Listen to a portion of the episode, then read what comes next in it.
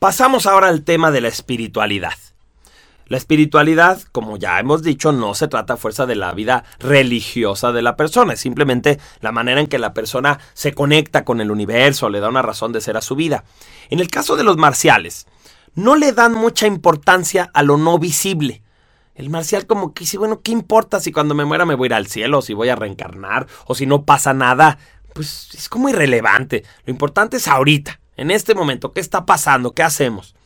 Su espiritualidad entonces tiene que ser práctica y cumplir con algún propósito.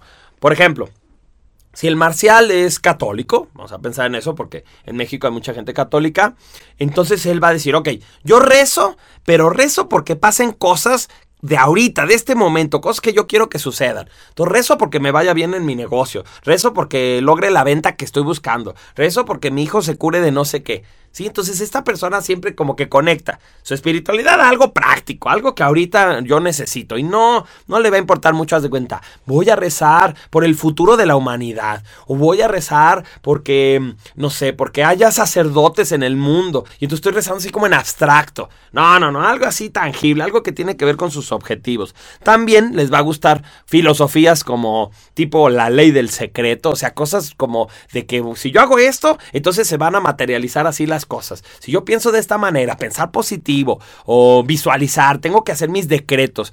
Todo eso le va a gustar al marcial porque lo que él percibe es, ah, si yo hago esto, entonces voy a ver un resultado. Ah, pues eso sí me interesa. Por último, podríamos decir que como para el marcial en todo hay buenos y malos y en todo hay blanco y negro. Entonces, su manera de entender la espiritualidad siempre es como una zona de batalla el universo es una zona de batalla en la que hay una competencia constante. Por ejemplo, si el marcial es católico, bueno, pues hay los católicos contra los no católicos.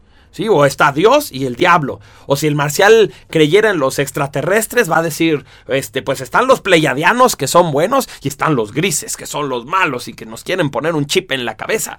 Y si el marcial, pues vamos a pensar, no es religioso, pero, pero cree en, las políticas, cree que la vida es así como el espíritu social, el espíritu de lucha humano. Entonces están los capitalistas que son los malos y están los comunistas que son los buenos, o al revés, pues. Pero el punto es que para el marcial todo tiene Entonces no importa qué pertenezca a él, hay los que están a favor y los que están en contra. No hay, no hay medias tintas con el marcial.